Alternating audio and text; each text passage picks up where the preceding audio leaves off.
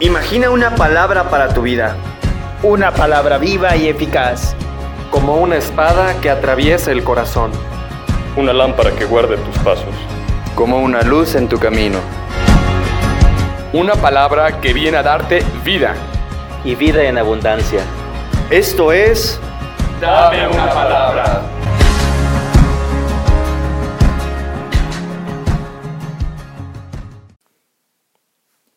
Del Evangelio según San Marcos.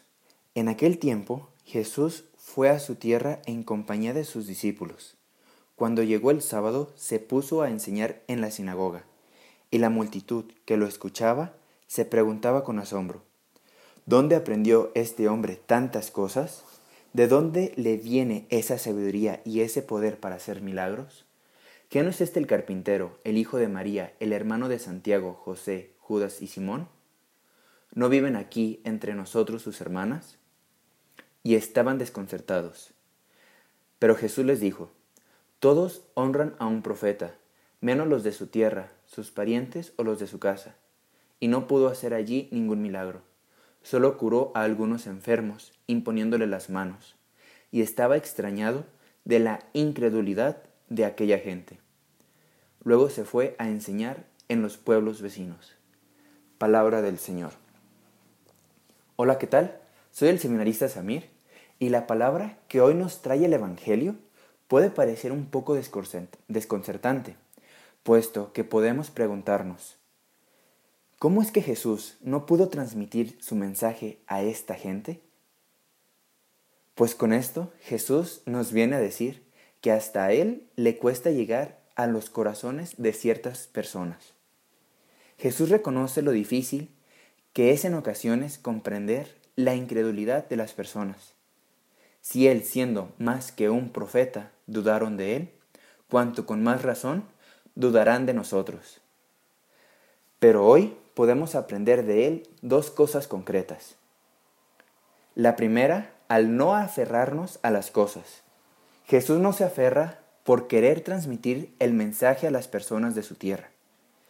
Él solo se extraña porque sabe que habrá gente que se podrá resistir a creer en este mensaje que les tiene preparado. Nosotros, al igual que Jesús, nos extrañamos que haya gente tan diferente de pensamientos, de creencias o actitudes. Pero a diferencia de Jesús, nosotros nos aferramos. Es como un tipo de inercia que tiene el hombre al querer aferrarnos a querer cambiar algunas actitudes o acciones de las personas, que hasta el no lograrlos nos puede causar frustración en nosotros. Pero hoy Cristo nos viene a decir que dejemos aquello que no nos corresponde a nosotros cambiar. Tenemos que comprender que hay apostolados a los que Dios no nos ha destinado, y en lugar de generarnos alegría, puede generarnos tristeza o sufrimiento. Él se nos manifiesta diciendo, apártate que yo me encargaré. La segunda acción es el continuar con el plan que Dios nos tiene preparados. En el Evangelio que escuchamos, Jesús siguió su camino.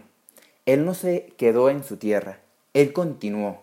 No quiso cambiar la actitud de las personas, simplemente comprendió que a veces nuestro corazón se hace de piedra y no queremos comprender los mensajes que nos tienen preparados. Y con esto, Jesús no nos obliga, Él nos quiere libres. Y así, con nuestra libertad, podemos nosotros continuar nuestro camino. Jesús, pues, continuó con su camino y enseñó en los pueblos vecinos. Él no dejó que este acontecimiento influyera en la misión que el Padre nos tiene destinados.